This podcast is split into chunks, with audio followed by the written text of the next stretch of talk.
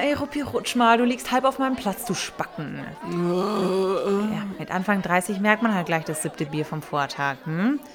Hast du nicht eigentlich jetzt Unterricht zu vierten?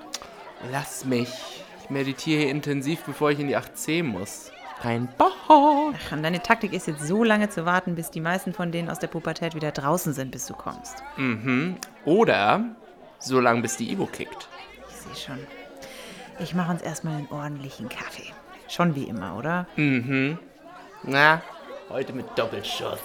Okay, kommt sofort. Lehrkörperkultur. Lehrerzimmer. Ein Podcast von und mit Schulranzenfrau und Studienrat Wolfgang Rupprecht.